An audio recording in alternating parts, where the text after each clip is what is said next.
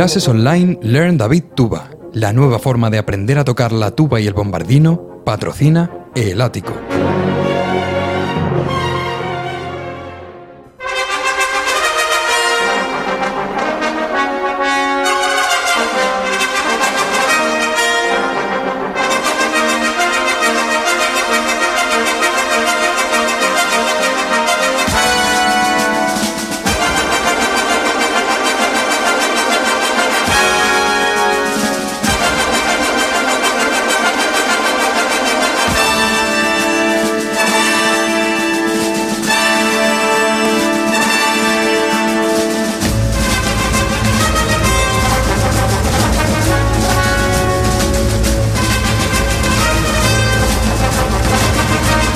2016. Y seguimos aquí, seguimos en Nova Onda, seguimos con Clásica FM y con toda la mejor música clásica, mejor banda sonora, mejor jazz o mejor flamenco, aquí en este programa que te acompaña desde ahora y hasta las 7 de la tarde, porque aquí comienza el ático de Clásica FM.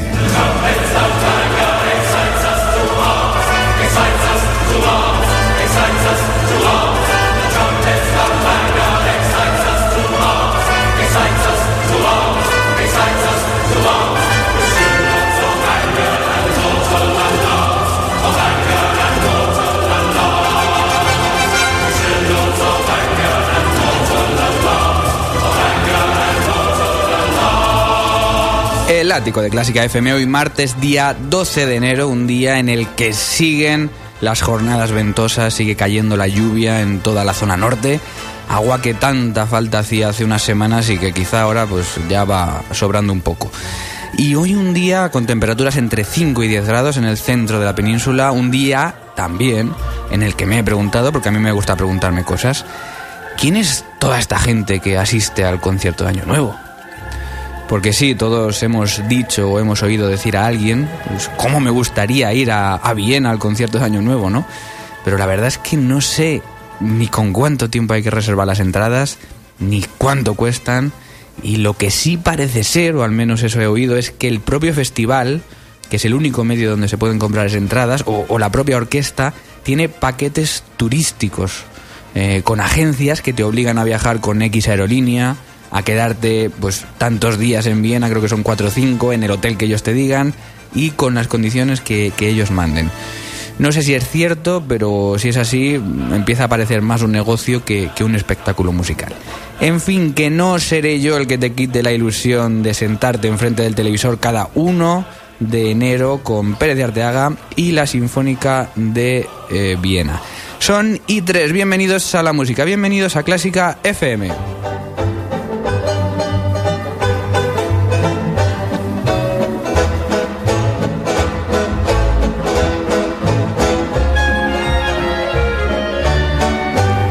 Y bienvenida también Ana Laura Iglesias. Buenas tardes. Buenas tardes, Mario. ¿Qué te ha pasado en la voz? ¿Te la has dejado en 2015? La tengo perfectamente. Perfectamente, pero un poco lenta, ¿no? Perfectamente. Redes sociales.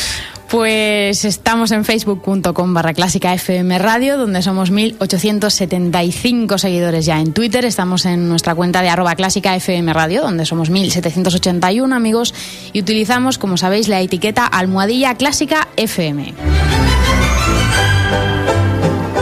Utilizamos también el correo electrónico de este programa, que es el ático arroba clásicafmradio.com, nuestra web www.clásicafmradio.com, donde tenemos todos los contenidos disponibles y también tenemos nuestro número de WhatsApp, que es el 722 254 197. 722 254 197. Ya sabéis que ahí nos podéis enviar notas de voz, mensajes o todo lo que queráis. Hoy programa número 47 al que hemos llamado Strauss versus Strauss. Bueno, con esto del concierto de Año Nuevo, luego vamos a hablar de algunas cosas de, de, este evento y también de todo el lío que hay con los Strauss, que ya no sabe uno si es Johann, es padre. Si Yo no lo tengo muy claro, así que me va a venir muy bien. Pues luego lo vamos a explicar. También vamos a tener toda la actualidad, por supuesto, eh, las estadísticas de Backtrack, que ya, ya han, salido, llegado, sí. ya han llegado, las vamos a tener también, vamos a comentarlas luego. Va a aparecer Miguel Rodríguez con música prestada, vamos a tener ahí clásica, vamos a tener, si nos da tiempo, yo también quiero hablar con uno de los músicos.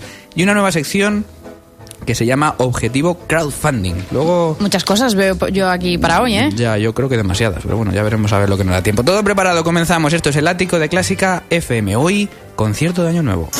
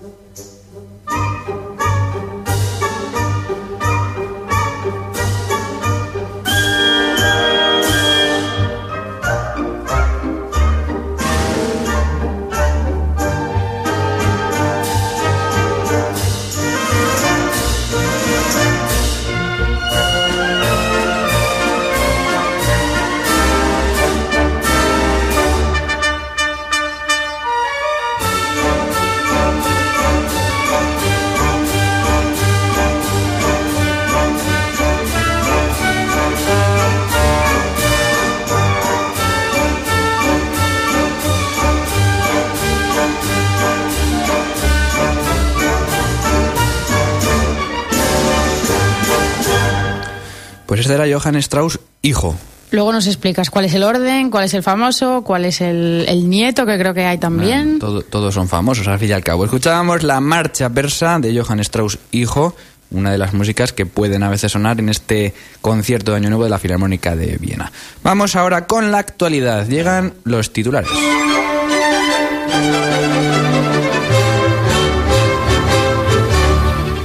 Muere Pierre Boulez. El transgresor, compositor y director francés fallecía el pasado 5 de enero a la edad de 90 años en su casa de Baden-Baden, donde residía desde los años 70. Suspendida la temporada lírica de A Coruña por falta de fondos. La Asociación de Amigos de la Ópera de A Coruña señala la falta de apoyo económico por parte de la Diputación como causa principal de la cancelación de la temporada y la retirada de la venta de abonos para la misma. Jonas Kaufmann cancela su recital en España. El tenor tenía previsto ofrecer un recital en el Teatro Real de Madrid el pasado domingo 10 de enero, pero dos días antes de la actuación se vio obligado a cancelarla por una sinusitis aguda. El Real buscará una nueva fecha dentro de esta temporada.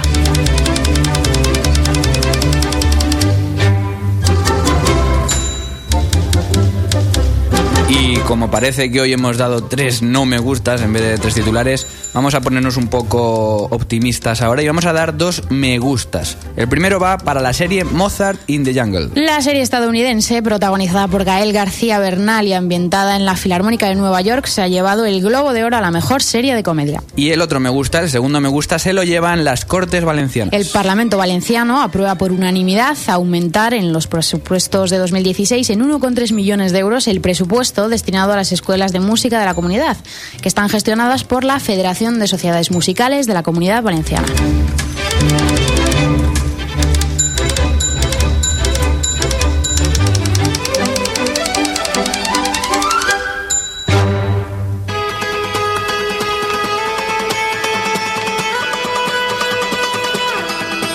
Clásica FM. Algo que no te esperas.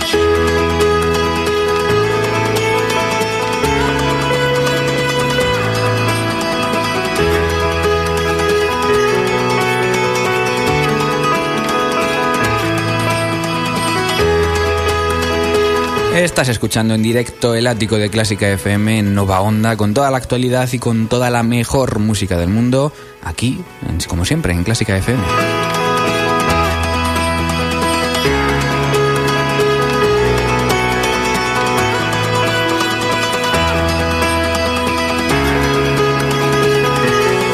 Bueno, ¿qué tal han, ido las navidades, Ana Laura Iglesias? Pues muy bien, cortas, pero bueno, por casa. Cortas. Sí, estas navidades a mí siempre se me hacen cortas estas fechas. Yo creo que ya tuvimos esta conversación el año pasado. ¿Verdad que sí? Dije lo mismo. Y, y en, en carnaval o lo que sea, me preguntarás y te diré lo mismo. Pues a, a mí siempre me parece muy larga las navidades. No sé, tres o cuatro semanas por lo menos este año. Bueno, para Pero bueno. gustos. Hemos tenido oportunidad esta Navidad, por ejemplo, de, de escuchar a un grupo fantástico que es la Camerata de Murcia, un grupo de 20 jóvenes, eh, de, bueno, una camerata normalmente, como siempre, un grupo de cuerda, Sí. apoyado también es. en una obra por un clave. Y la verdad es que hicieron un concierto magnífico en el auditorio de Murcia, destacando la segunda parte con Noche Transfigurada de, de Schoenberg y con ayudado o apodado, apoyado con un espectáculo de luces que la verdad es que fue muy interesante, ¿no? Empezaban desde la oscuridad total y progresivamente con el avance de la música pues iban Apoyando el mensaje de, de esta obra, que empieza en un bosque en plena noche. Sí, no deja de ser una obra programática, ¿no? Mm. Y, y era, bueno, realmente interesante ver y meterse realmente en Muy la- llamativo, en yo nunca lo había visto, algo así, vamos, Muy me gustó mucho. Hemos hablado también en, la- en los titulares de una serie que aquí hay una fan, fan, que es Mozart in the Jungle. Fan número uno, la Que- recomiendo a todo el mundo. Yo solo he visto dos capítulos, pero... Pues sería por falta de tiempo, porque enganchar engancha desde el primero, vamos. Sí, no, está muy bien. Además, para músicos, incluso para no músicos, yo creo que, Eso es, sí, sí. que es interesante un poco la vida de Dudamel en, en un actor. eh, y bueno, este año, con el éxito que tuvieron en la primera temporada, en esta temporada, pues han tenido un montón de cameos. Creo que Lan Lang sale Ah, ¿sí? por ¿También? ahí. Y mucha gente, eh, el propio Dudamel el otro día puso en Facebook una foto con, con el actor. O sea, que Con Gael también- García Bernal. igual también, también sale por ahí. Bueno, también han aparecido las, eh, las estadísticas de Backtrack, que tanto nos gusta comentar cada año, pero luego vamos con ellas. Primero CFMR y de Sonora Iglesias. Pues esta semana tenemos, como siempre, un montón de cumpleaños de compositores que son algo menos conocidos, así que voy a destacar los que ocurrirán entre mañana miércoles y el sábado. Mañana eh, va a ser el cumpleaños de Vasily Kalinikov, un compositor ruso del siglo XX, cuyas obras son de estilo ruso folclórico. Destaca principalmente sus sinfonías y su música para piano y cumpliría 149 años, a punto de llegar a los 150 ya. El jueves es el cumpleaños de Fazil Say, que es un compositor y pianista turco que bueno es está tiene muchos encargos de concursos trabaja mucho en América también y que buscando un poco de información sobre su vida recientemente ha sido condenado a, a la cárcel en Turquía por insultar al parecer a la, a la religión en Twitter no sé en qué quedaría la cosa pero bueno Vaya, vaya. el Oye, jueves cumple nos- 45 años Nos acordamos también, por cierto, de, de Estambul hoy, que está siendo noticia. Es en- verdad, por la- el atentado que ha habido. atentado, y bueno, pues oye, también sirva de, de recuerdo. Eso es. El viernes es el cumpleaños de Ari Pulkkinen, un compositor finlandés de música de videojuegos y que es el autor de la banda sonora de Angry Birds, que yo personalmente no sé cómo suena, pero es muy, muy famoso y cumple solo 33 años. Yo creo que si la escuchas, sí, sí te suena. ¿Has Seguramente sí. jugado alguna vez a Angry Bird? Eh, yo no, por eso no la conozco. Entonces igual no. Bueno, pues voy a acabar el sábado con el cumpleaños de Ernesto Hafter, que es el tío del director Pedro Hafter y hermano, por tanto, de Rodolfo Hafter, el otro compositor. Este fue el, el principal heredero musical de Falla, ya que fue su alumno y cumpliría 110 años este sábado, Ernesto Hafter. Y hoy, martes 12 de enero,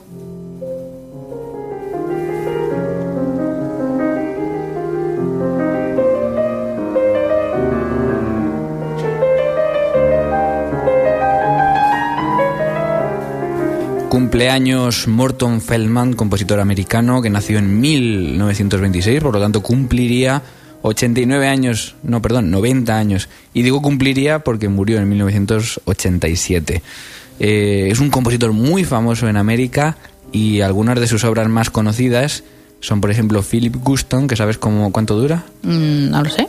Cuatro horas. ¿Cuatro horas de obra? Otra obra para violín y cuarteto de cuerda que se llama así, Violin and String Quartet, de 1985. ¿Sabes cuánto dura? No sé, ¿cuánto? Dos horas. Madre Sí, mía, pues no, no, no tenemos tiempo ahora para escuchar nada de este hombre. No, en este caso estamos escuchando su preludio para piano, muy breve y bueno, muy inspirador y, y muy bonito también.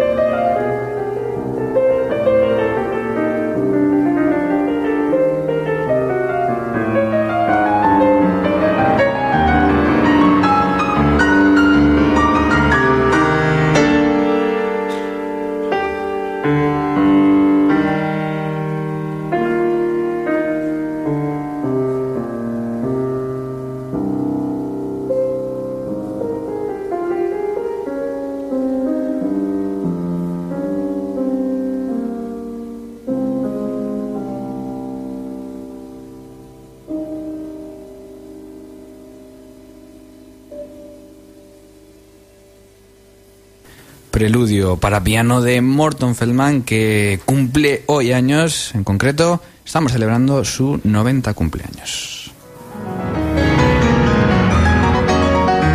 Hola, soy Fran Liszt, pianista compositor, inventor del fenómeno. Es que yo en mis tiempos mozos eh, pues tocaba por todas partes del mundo y tenía las zagalicas ahí que se me quedaban mirando embobadas, que yo mm, les tiraba un mechón de pelo, les tiraba los calcetines sudados, les tiraba, un día me corté las uñas, se las tiré y las guardaban ellas. Y un día pues tanto fan, tanto fan, me acabé casando y me metí a cura. Y ahí fue cuando compuse mis obras más, más íntimas que podréis disfrutar aquí, Clásica FM.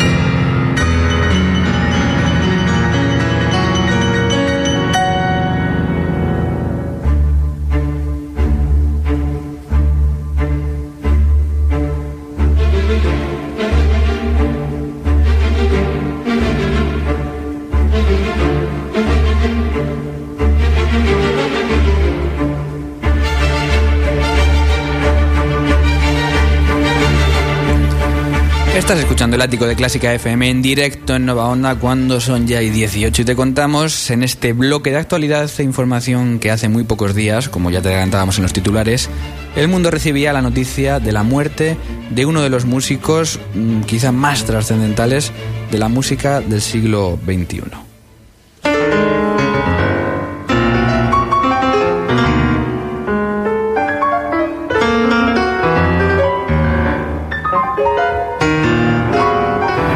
Digo 21 como podía decir 20 porque obviamente fue fundamental en los dos siglos y fallecía a los 90 años de edad Pierre Boulez en su casa de Baden-Baden en Alemania. ¿Qué nos puedes contar en nada, en tres pinceladas, Ana? ¿Quién era Pierre Boulez? Pues en tres pinceladas podríamos decir sobre Pierre Boulez que fue un compositor muy transgresor, rupturista, que adoptó el serialismo y el dodecafonismo, que al final de su vida pensó que quizás su música no fue bien entendida por el público.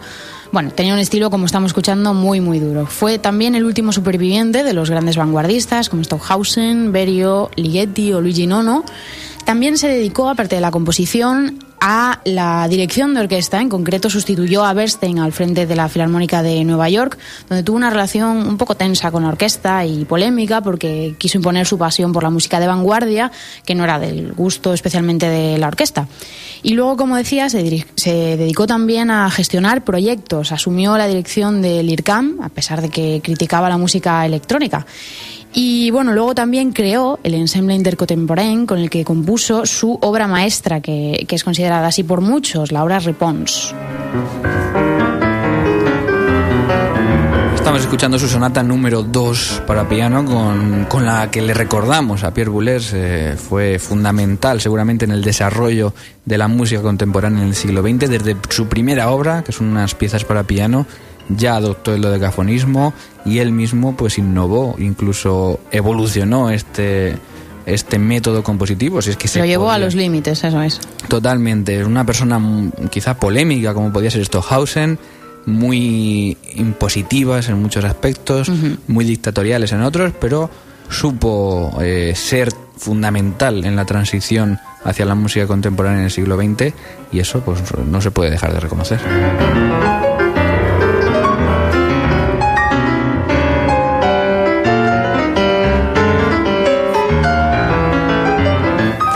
Gustaría destacar una frase que, que ha dicho un poco por encima, pero que la dijo él. Y dijo que, Sí. que quizás no había tenido suficientemente en cuenta el modo en el que la música es percibida por el oyente. Eso es, eso es literal, dicho por él en una entrevista. El eterno debate ¿no? En- entre la música, al componerla hay que tener en cuenta al que escucha, hay que tener en cuenta al intelectual, al público Claro. general. Bueno, pues él, que no tuvo en cuenta al público general porque siempre escribía música de forma muy intelectual, luego dijo que quizá mm, fue un error. Sí, quizá no lo había considerado bien o... Tampoco sé yo si lo dijo como un sarcasmo, ¿eh? porque yo creo Esto que era una entrevista, tampoco podría decirse que esto resuma su pensamiento o su Sí, filosofía. Y pero él, bueno. él estaba muy seguro de su método compositivo. O sea que yo no Claro. sé si esto fue lo dijo un poco de sarcasmo o realmente lo pensaba. En fin, ayer David Bowie, el pasado día 5 Pierre Boulez, vaya 2016. Sí, ¿Cómo- empezamos con muchas pérdidas. ¿Cómo ha empezado? Pero bueno, más cosas. Clásica FM ya tiene WhatsApp. Escríbenos y mándanos tus notas de voz al 722-254-197. ¿Has dicho 7? Sí, sí, hombre, 722-254-197. Pero a ver, empieza por 7. Que sí, hombre, que sí, que empieza con 7. 722-254-197. Esto es el WhatsApp del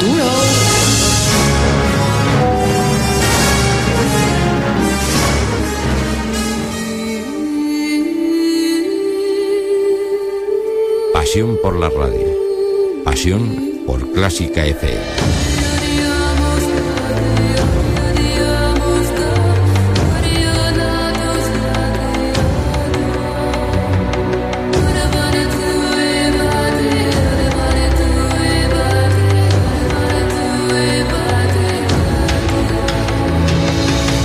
...12 de enero y no podemos pasar en este primer programa de 2016 sin detenernos en el que es para muchos el acontecimiento de la música clásica del año. Del año. Estamos hablando, por supuesto, de eso que todo el mundo ve el día 1 de enero, el concierto de Año Nuevo de la Filarmónica de Viena.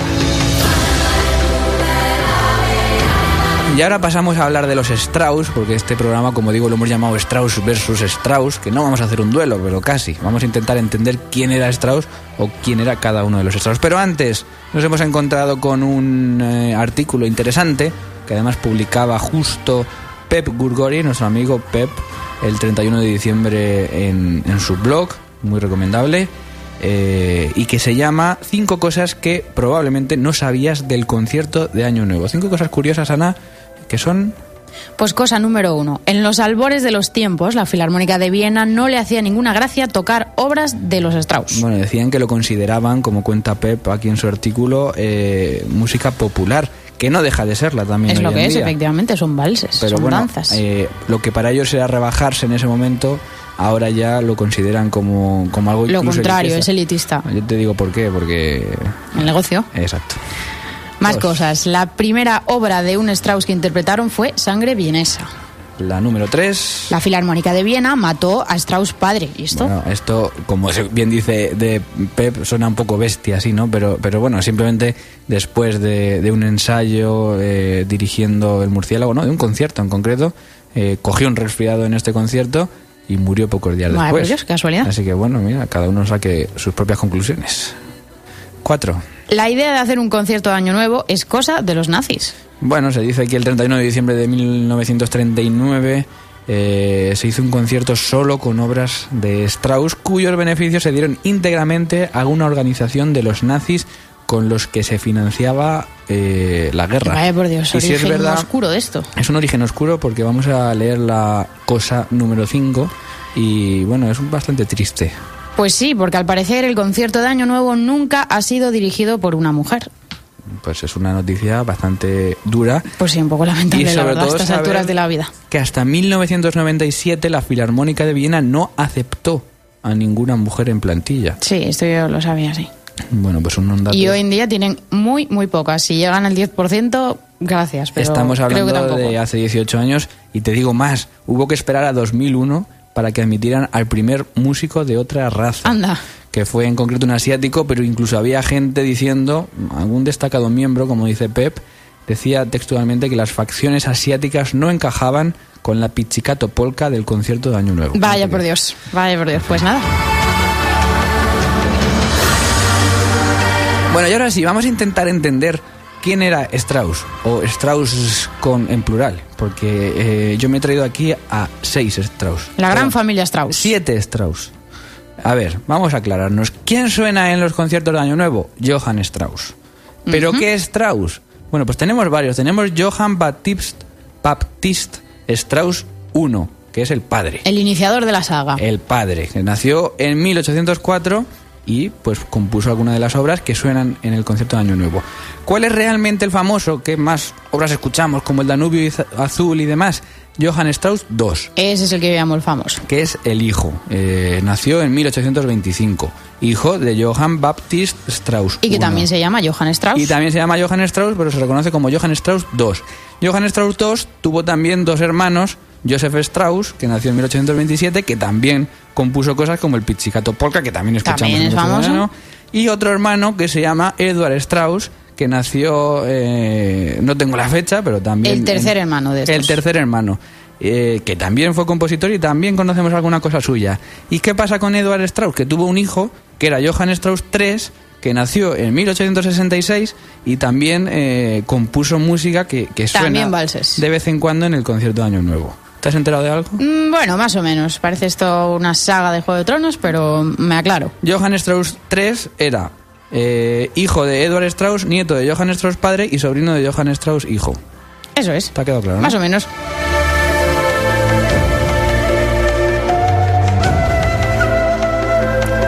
Y ahora diciendo a alguien, pero si yo también conozco a un Richard Strauss.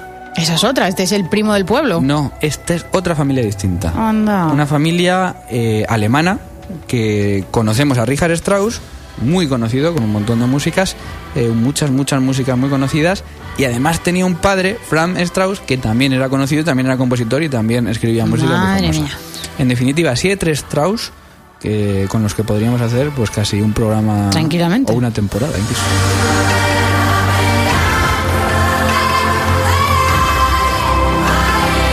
Vamos, te lo voy a poner muy fácil. Vamos a ir con los cuatro Strauss eh, principales. Venga, Johann por Strauss cabeza. padre, Johann Strauss hijos, Richard Strauss hijo y Franz Strauss, que es el padre de Richard Strauss. Así suena Johann Strauss padre.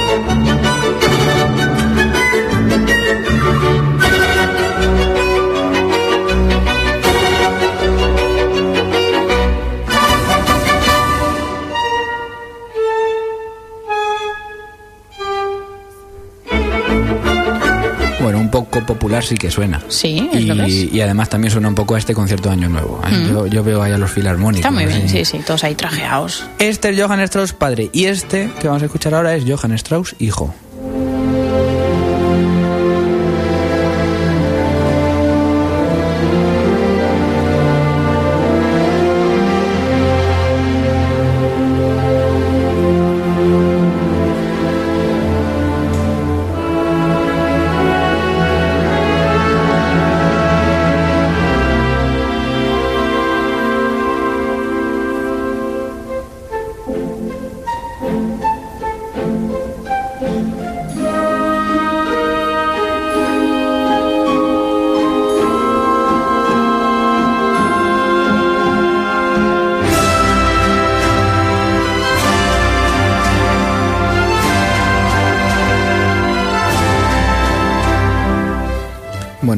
Nota el salto generacional, una música un poco más profunda. Un poco eh, más denso, más sí, armonía, más melodía. Más recursos también. Y este es el famoso, recuerdo, el Danubio Azul y todos los valses estos que nos suenan a todos. Es el compositor Johann Strauss Hijos. Y nos vamos a Alemania, a los otros Strauss, Richard Strauss, muy conocido, además uno que suena mucho en este programa.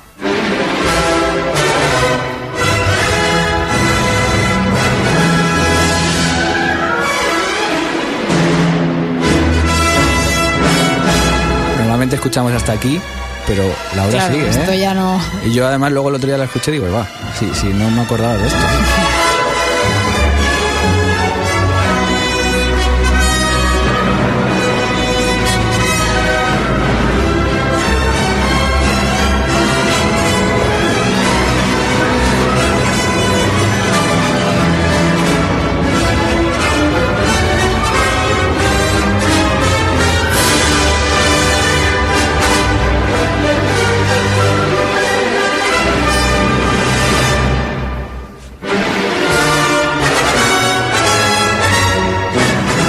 Fantástica sintonía de Clarificando. Es muy buena sintonía ya, ¿eh? Parece que ya le falta la, la locución Sí, de sí, sí. clarificando. Ya suena encima. raro sola. Sí. Y este Richard Strauss, tan famoso además, un montón de conciertos para trompa, eh, la Sinfonía Alpina, muchísimo. Bueno, y esto es Don Juan, que no lo hemos dicho. Esto es Don Juan, efectivamente. Pues tenía un padre que también era compositor, además de cosas conocidas como estas eh, variaciones que escuchamos.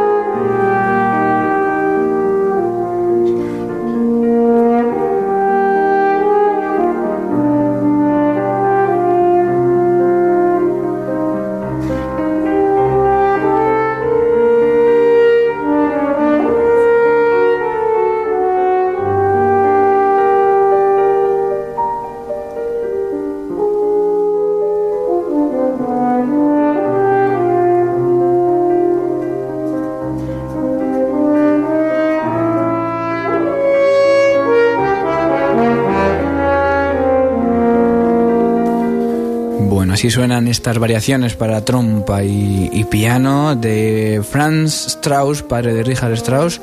Y espero que te haya quedado mucho más claro ahora toda la dinastía Strauss, tanto austriaca como alemana, que ya conozcas a todos. Yo creo que sí, el año que viene me lo preguntas. Y ya nunca dudes más. El ático de Clásica FM.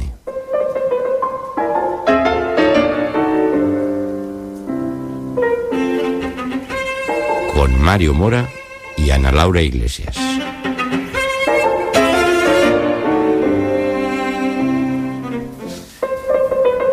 Y con de Clásica Miguel FM. Rodríguez,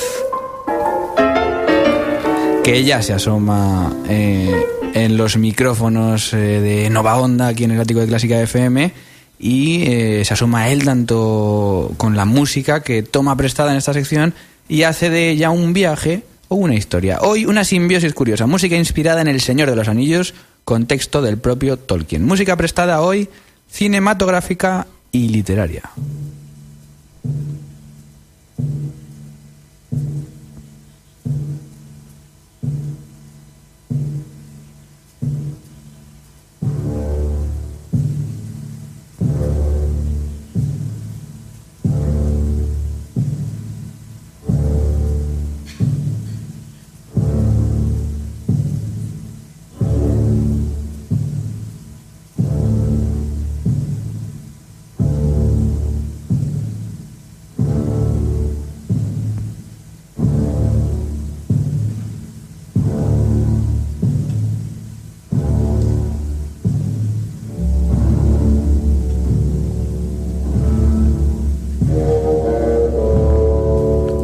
Las minas de Moria eran de una vastedad y complejidad que superaban la imaginación de Gimli, hijo de Gloin, nada menos que un enano de la raza de las montañas. A Gandalf, los borrosos recuerdos de un viaje hecho en el lejano pasado no le servían de mucho, pero aun en la oscuridad y a pesar de todos los meandros del camino, él sabía a dónde quería ir, y no cejaría mientras hubiera un sendero que llevase de algún modo a la meta.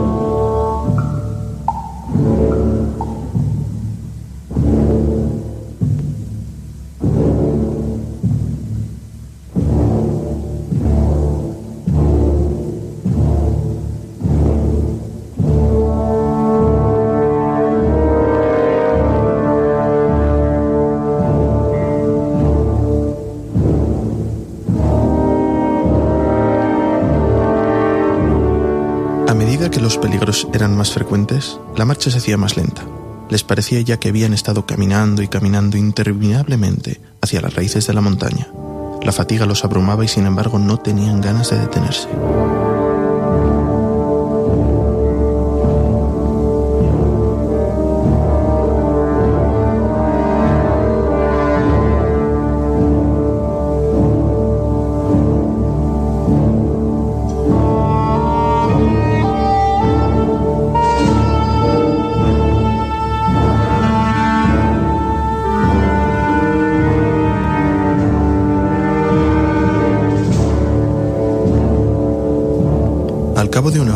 Avanzado una milla, o quizá un poco más, y habían descendido muchos tramos de escalera.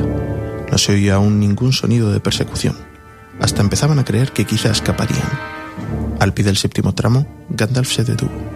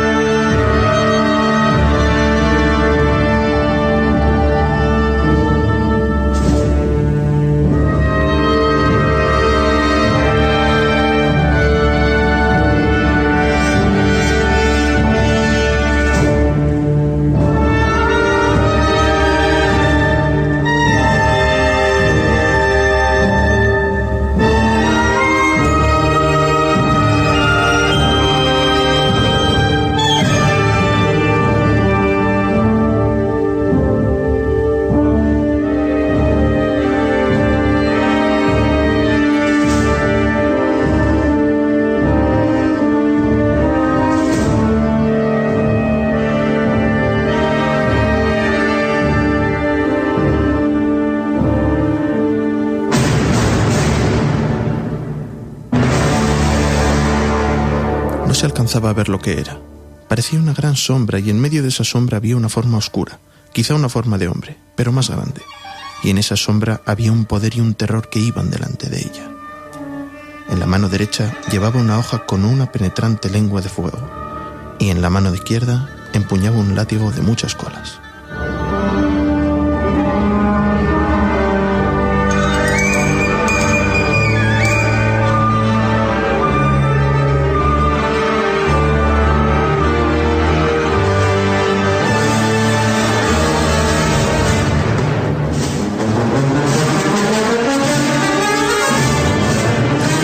Puente, gritó Gandalf, recurriendo a todas sus fuerzas. ¡Huid! Es un enemigo que supera todos vuestros poderes. Yo le cerraré aquí el paso. ¡Huid!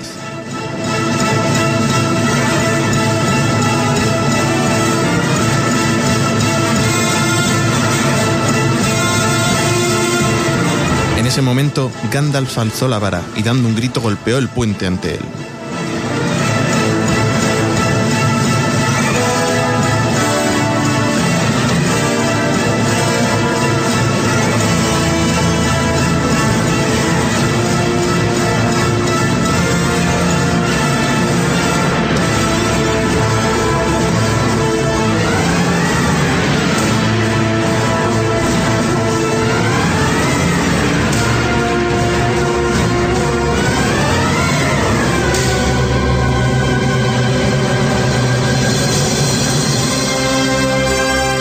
Gandalf se tambaleó y cayó al suelo, tratando vanamente de asirse a la piedra, deslizándose al abismo.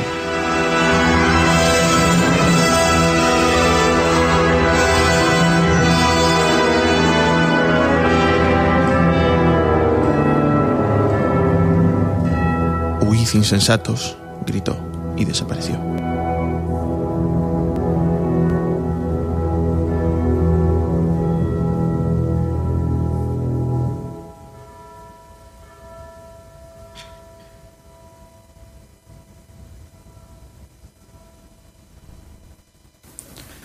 Fantástica sección, como siempre, de Miguel Rodríguez en esta música prestada hoy con El Señor de los Anillos.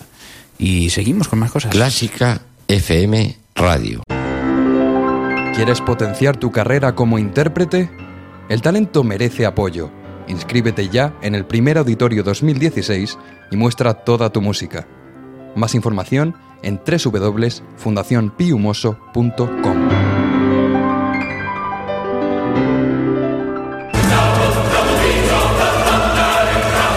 Seguimos con más actualidad y vamos ahora a comentar lo que tanto nos gusta, que son las estadísticas de Backtrack en directo. Son ya el 41 aquí en Nova Onda, en el ático de Clásica FM. Estadísticas que recoge esta web, backtrack.com, eh, con su versión también española, se pueden encontrar en español. Y, y de alguna manera analiza miles de conciertos y miles de óperas al año y saca unas estadísticas que nos da un poco idea de cuáles son los compositores más tocados, qué obras son las más tocadas, quiénes son los directores o pianistas o músicos en general más activos y siempre es bueno repasarlo. Ana, vamos a ver quiénes son los 10 compositores más interpretados en 2015. Pues el ganador de este año ha sido Mozart, que le, le, ha arrebatado la primera posición a Beethoven, que estaba el primero el año pasado.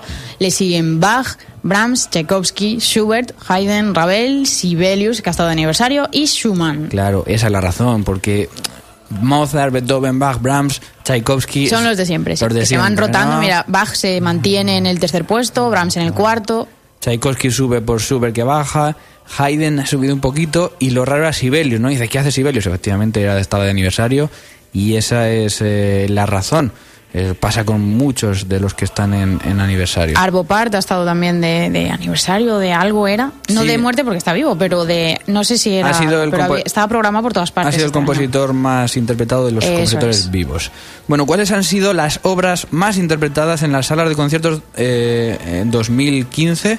Y, y esto es realmente un cambio, porque ha, sub- ha dado un subidón una de las obras más conocidas de la historia, que es... Pues la quinta de Beethoven ha subido del número 9 al número 1, ha ganado. Luego le sigue el Mesías de Händel, que estaba a la primera y baja segunda posición. Y después, sorprendentemente, el concierto para violín de Sibelius. Esto es, como decíamos, debido a que ha sido su aniversario este año, este 2015. Después, la quinta de Tchaikovsky, el concierto de violín de Mendelssohn. Este también ha subido mucho, fíjate, estaba año En el pasado 29, 29. Y, y se queda en el 5. y la serenata en sol mayor de Mozart. Bueno, en las obras hay más variedad, porque bueno, eso sí que yo creo que es un poco casualidad, ¿no? Que por ejemplo, la serenata número 13 en sol mayor, eh, serenata nocturna de Mozart esté entre los 10 primeros cuando el año pasado estaba el 48. Pues, ¿Por Ya. qué? Seguramente por casualidad.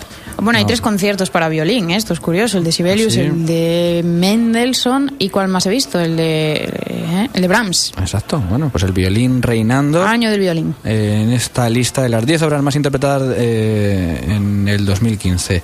¿Quiénes han sido, vamos ya, personas físicas, los directores más ocupados o que más conciertos han dirigido en este, en este año? Pues este año gana Jonathan McPhee, le sigue Simon Rattle, después Valery Gergiev, Dudamel, Kent Nagano, Alan Gilbert, eh, Adris Nelson también, Andrés Orozco Estrada. Y bueno, esto sigue como el año pasado. Las mujeres hay que esperar a ver hasta el número 72 para encontrar un nombre femenino en esta lista, que lo Vaya. ocupa Christine Posca, luego en el 76 Joan Faleta, en el 90 Merin Olsop y Xian Zhang. Bueno, muy mal, igual que el año pasado. Bueno, lista de los 10 eh, más conocidos, pues bastante, bastante, gente bastante importante. Todos hombres. ¿Cuáles han sido las orquestas con más conciertos en 2015? Pues la más ocupada ha sido la Chicago Symphony, después New York Philharmonic, San Francisco Symphony, la Berlin Philharmonic en el número 4, luego está también London Symphony que se cuela en este top 10, Los Ángeles Philharmonic, todas estas orquestas top. Principalmente americanas, como ya pasaba también el año pasado. Las No hay ninguna española por aquí arriba. Muchas más activas, también la Toronto eh, eh, está por ahí. Y, y, bueno, se cuela la Berliner. Sí, Viena en- Symphony, en el número 10. En el número 4 también. Eh, óperas. ¿Cuáles han sido las óperas más interpretadas en 2015? Pues lo que más se ha tocado ha sido Verdi, La Traviata, después Las Bodas de Fígaro, Carmen de Bizet, el número 4, La Flauta Mágica de Mozart, Madame Butterfly de Puccini, de Bueno, Puccini también La Bohème, Todo la- repartido entre Verdi, Mozart eh, y Puccini. Y Puccini, sí, con esa es. de Bizet y su Carmen, que también muy famosa y que también Y el está- Barbero de Sevilla de Rossini, número 10. Muy bien. Eh, compañías de ópera, bueno, por curiosidad, la primera, la más eh, activa ha sido la Royal Opera La Royal Opera House de Londres, la eh, Metropolitan Opera, y la Ópera de Australia, la tercera. la tercera, curioso. Seguimos con personas físicas. ¿Quiénes han sido los cantantes más ocupados en 2015? Pues según Backtrack, el que más ha cantado ha sido Ismael Jordi. Después Tobias Kerer, Dimitri Vashenko, Benjamin Rashid, John Gun Lee. Todos estos. Bueno, Aquí va- sí que hay una mujer, mira, estaba yo aquí revisando. En el número 7 está Olga Peritanco. Bueno. Pe- Peritayaco. Bueno, quizá, quizá en la lírica sí que es, es un mundo Sí, bastante hay más, más variedad, sí, más equilibrado. variedad. Eh, ballets más interpretados en 2015.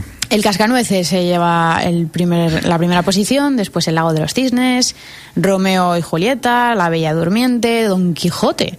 Estos son los más conocidos, sí. Bueno, no eh, hay mucha variación. es- eh, si no me equivoco, creo que este año vamos a estar de aniversario de Don Quijote. Sí, sí, eso es. Así Y- que a lo mejor y también de Granados algo también. que ver. Y de Granados, o sea que bueno, vamos a tener El año que y- viene sale Granados en Backtrack. Y Don Quijote para, para rato también.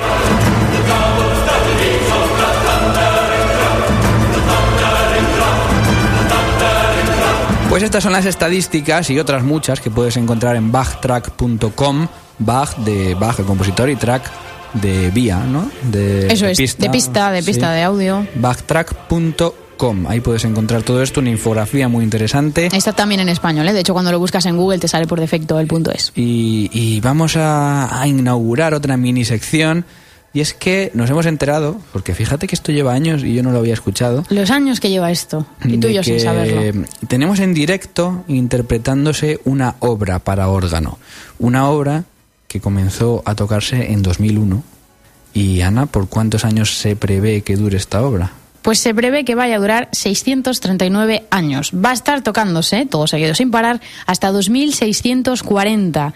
Es una obra de John Cage, como decía Mario, escrita para órgano, en la que el compositor no indicó la velocidad. Lo único que decía es que se tocase lo más lento posible.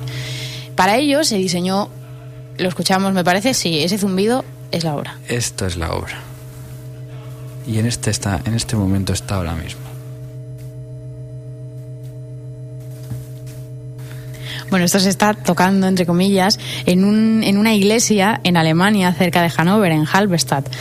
Como decía antes, se compuso un órgano especial con un sistema de pesos para que no tenga que estar ahí nadie eh, pues tocando las teclas o lo que sea y se ha rodeado este órgano con una pantalla de cristal para atenuar el sonido porque si no imagínate que Imagínate al cura que está dando misa. Claro, y día y noche, ¿eh? que aquí no hay silencios ni nada. Bueno. De hecho, la obra empezó con un silencio en 2001 que duró hasta el 5 de julio de 2004, porque esa es la gracia, que cada cambio de nota ocurre cada muchos años. Entonces, pues es como una celebración, todo el mundo se va allí a, a escuchar el gran cambio de acorde. Bueno, pues vamos a intentar ir al siguiente. ¿Cuándo? ¿Que ya será dentro de poco el siguiente cambio o qué? Mm, Pues no, esto va a sonar así hasta el 5 de septiembre de 2020. O hasta 2020 no hay Hasta cambio. 2020 esto va a sonar igual. Bueno, pues ese era el órgano que estábamos visitando cerca de Hannover.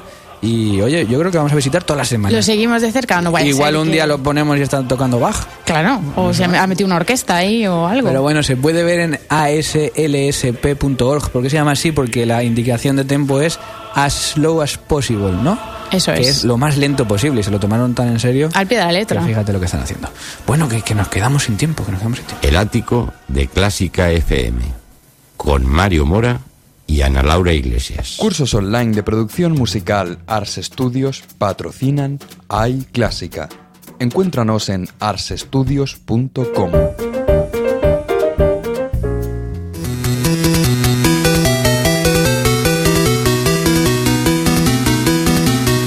Hay clásica con Ana Laura Iglesias, todas las nuevas tecnologías para músicos. ¿Qué blog nos traes hoy, Ana? El Rincón del Músico 2.0, podríamos decir. El blog que voy a destacar esta semana es el blog del Teatro de la Zarzuela, Z-Blog se llama, y lo podemos encontrar en www.teatrodelazarzuela.mcu.es barra blog. Bueno, en Google aparece directamente. Esto es un blog que lanzó el Teatro de la Zarzuela hace un par de meses, con el que buscan difundir y acercar la actividad del teatro a, pues a todo el mundo. Podemos saber más de las producciones, de los protagonistas, podemos comprar entradas, y tiene un apartado muy curioso llamado Diario de una regidora, en el que van a hablar de las profesiones que no son tan visibles, pero que son imprescindibles para que las representaciones salgan adelante, como por ejemplo los regidores, los que trabajan en iluminación, los técnicos de sonido, todo este personal de teatro. Así que todos a visitar el Z-Blog del Teatro de la Zarzuela. ¿Qué aplicación nos llevamos hoy? Pues vamos a recomendar hoy la aplicación Vamos a la Ópera, que está disponible para iOS y Android y además es gratis. Es una app creada por la plataforma Opera 21 y que está desarrollada por Dada Company. Está también disponible la aplicación en las respectivas webs de Opera 21 y de Dada Company. Es una app dedicada, diseñada para acercar la ópera a los niños. Es muy buena, pues eso, para profesores, para padres o para cualquiera que quiera enseñar ópera a los más pequeños. Podemos conocer un teatro por dentro, compositores, obras, instrumentos, está muy bien. Y de esta misma plataforma voy a destacar también Play Opera, que es una una aplicación gemela esta, en la que se explican cinco compositores y cinco óperas para que los niños aprendan jugando. ¿Y qué web nos traes hoy? Pues me quedo con la web de Musicarte, de los compañeros de Musicarte que vuelven a estar en activo, es www.emusicarte.es. Ellos definen como la red social para músicos y bueno, lo que es esto es un gran directorio en el que los usuarios se registran y cuelgan su perfil profesional de músicos de todo tipo. Esto funciona por invitación, tú puedes solicitar, cualquiera puede solicitar que le, que le admitan dentro de esta, de esta red, donde además pueden encontrar noticias de los miembros, recursos online, vídeos de clases, charlas, un montón de material. Muy recomendable que todo el mundo se apunte. Gracias, Ana. Gracias, Mario.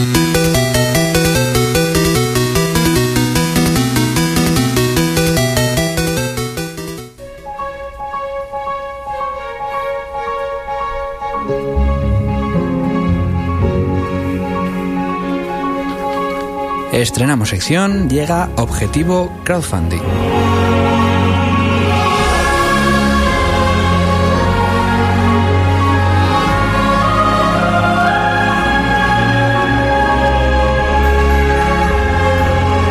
Y es que no podemos olvidar lo importante que fue el crowdfunding para Clásica FM cuando empezábamos y lo que nos ayudó, eh, la gente, los mecenas, a los que seguimos dando las gracias con todas las aportaciones, eh, que sirvió para muchos, sirvió para que sigamos aquí, para que estemos trabajando cada día por difundir esta que dicen muchos que es la mejor música del mundo.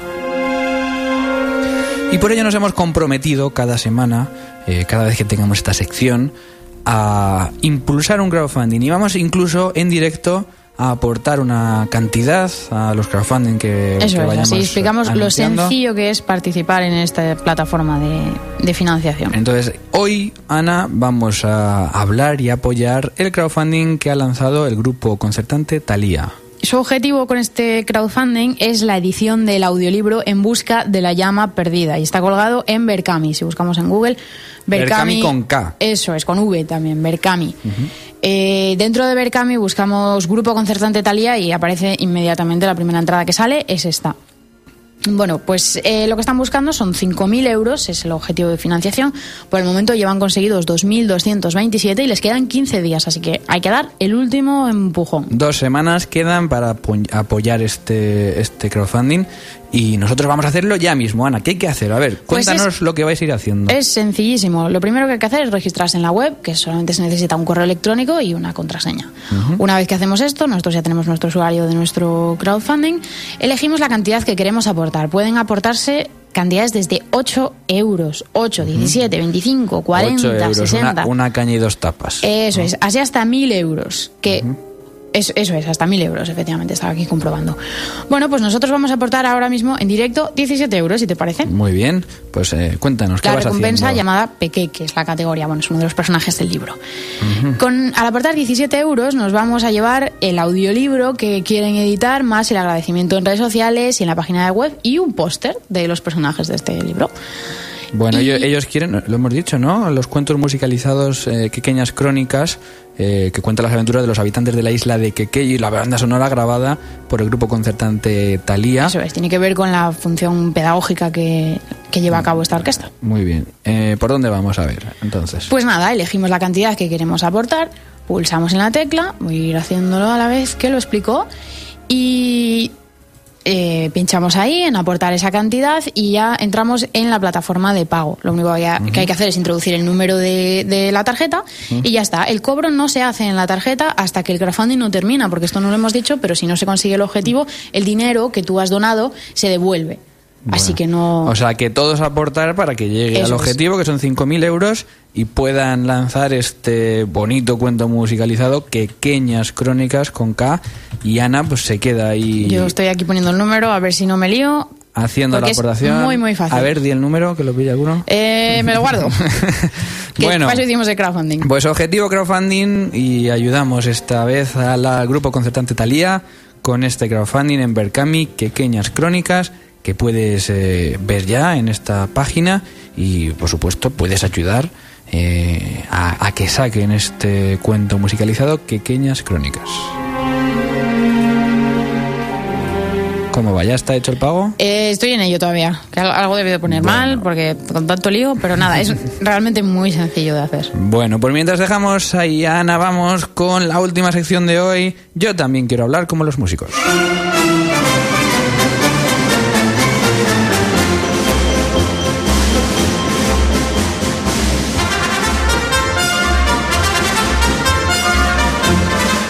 Yo también quiero hablar como los músicos, hoy tonal y atonal. Yo también quiero hablar como los músicos, la sección que te ayudará a poder leer las críticas del país y enterarte de lo que ha pasado en el Auditorio Nacional el día anterior. ¿Qué términos aprenderemos hoy, Ana? Pues hoy tenemos dos palabras muy necesarias en los tiempos que corren, tonal y atonal. Bueno, hoy términos españoles. Vamos con las dos definiciones. Tonal. Tonal, perteneciente o relativo al tono o a la tonalidad o al sistema musical definido por el orden de los intervalos dentro de la escala de sonidos. Casi nada de definición. Bueno. ahora lo vamos a ver. Ejemplo, música tonal.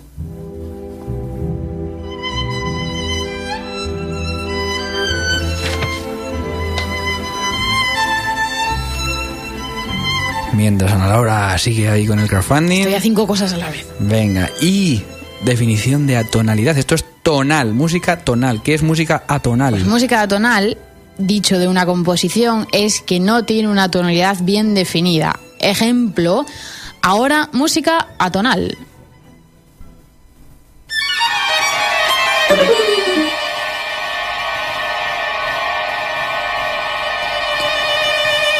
Tonal.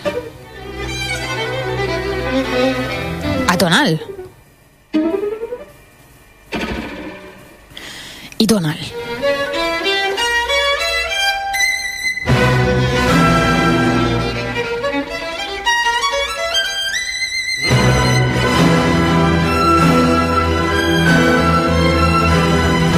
La música tonal de Mendelssohn de este concierto para violín y la música tonal hoy no podía ser de otro que de Pierre Boulez. Y con esta música nos vamos.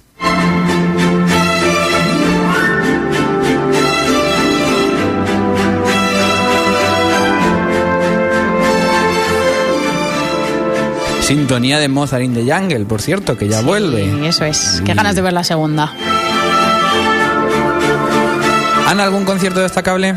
Pues sí, mañana que nadie se pierda el concierto del ciclo de Ibermúsica en el Auditorio Nacional de Madrid. A las diez y media va a estar la Sinfónica de Múnich con Gergiev y Janine Janssen.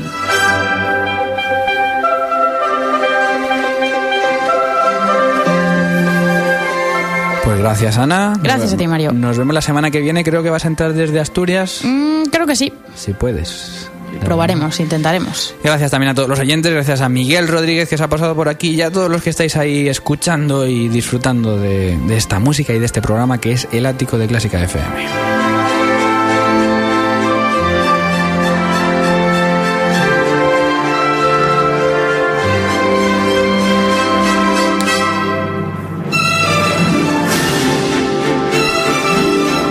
La semana que viene más ático. Eh, cumpleaños Mozart. No va a ser el martes, es el jueves el cumpleaños, pero el martes vamos a celebrar la semana Mozart.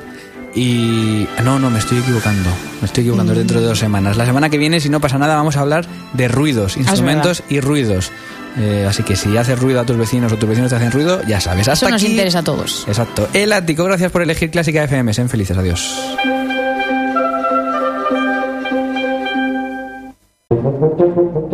Clases online Learn David Tuba, la nueva forma de aprender a tocar la tuba y el bombardino, ha patrocinado El Ático.